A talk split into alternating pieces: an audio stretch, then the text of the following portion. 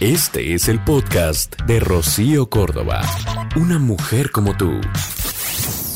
Si sales corriendo al primer problema, si te cierras ante cualquier discusión o ves banderas rojas por todas partes y esperas total perfección, no estás madurando. Solo evidentemente tienes muchísimo miedo.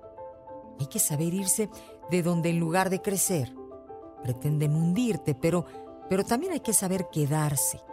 Las relaciones son para valientes, que reparan, que hablan, que llegan a acuerdos, que ponen límites, que cuidan el amor como lo más sagrado, sin comprometerlo por un simple desacuerdo. Amiga, date cuenta. El podcast de Rocío Córdoba. Una mujer como tú en iHeartRadio. iHeartRadio.